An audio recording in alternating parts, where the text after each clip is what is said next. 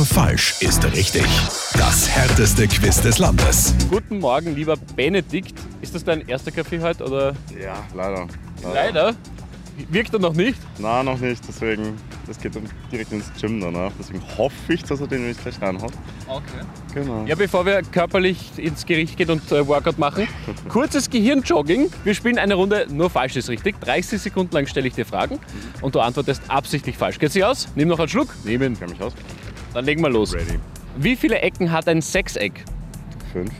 Heiße Liebe ist Vanilleeis mit. Erdbeer.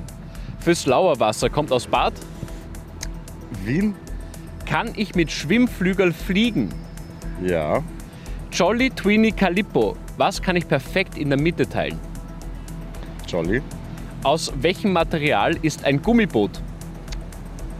Äh, Holz. Jawohl! Stark.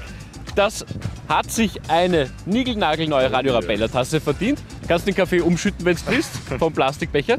Eine Urkunde bekommst du auch. Und morgen gibt es schon die nächste Runde. Nur falsch ist richtig. Dann vielleicht mit Ihnen. Nur falsch ist richtig. Jeden Tag im Mehrmusikmorgen. Radio Arabella.